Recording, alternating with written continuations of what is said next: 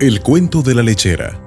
Había una vez una pequeña campesina que vivía sola en su modesta casa. Sus padres le habían dejado una pobre herencia, una vaca ya mayor que casi no daba leche.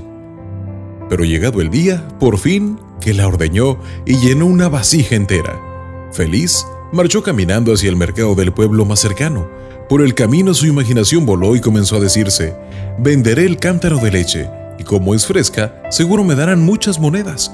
Con el dinero compraré un canasto de huevos.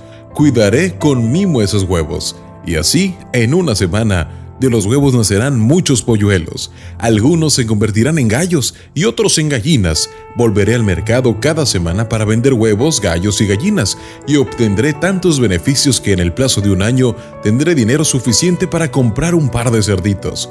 Con un poco de suerte, los dos lechones me darán una piara de cerdos y con ganancias compraré una vaca robusta y joven que haya tenido un ternero y que dé buena leche.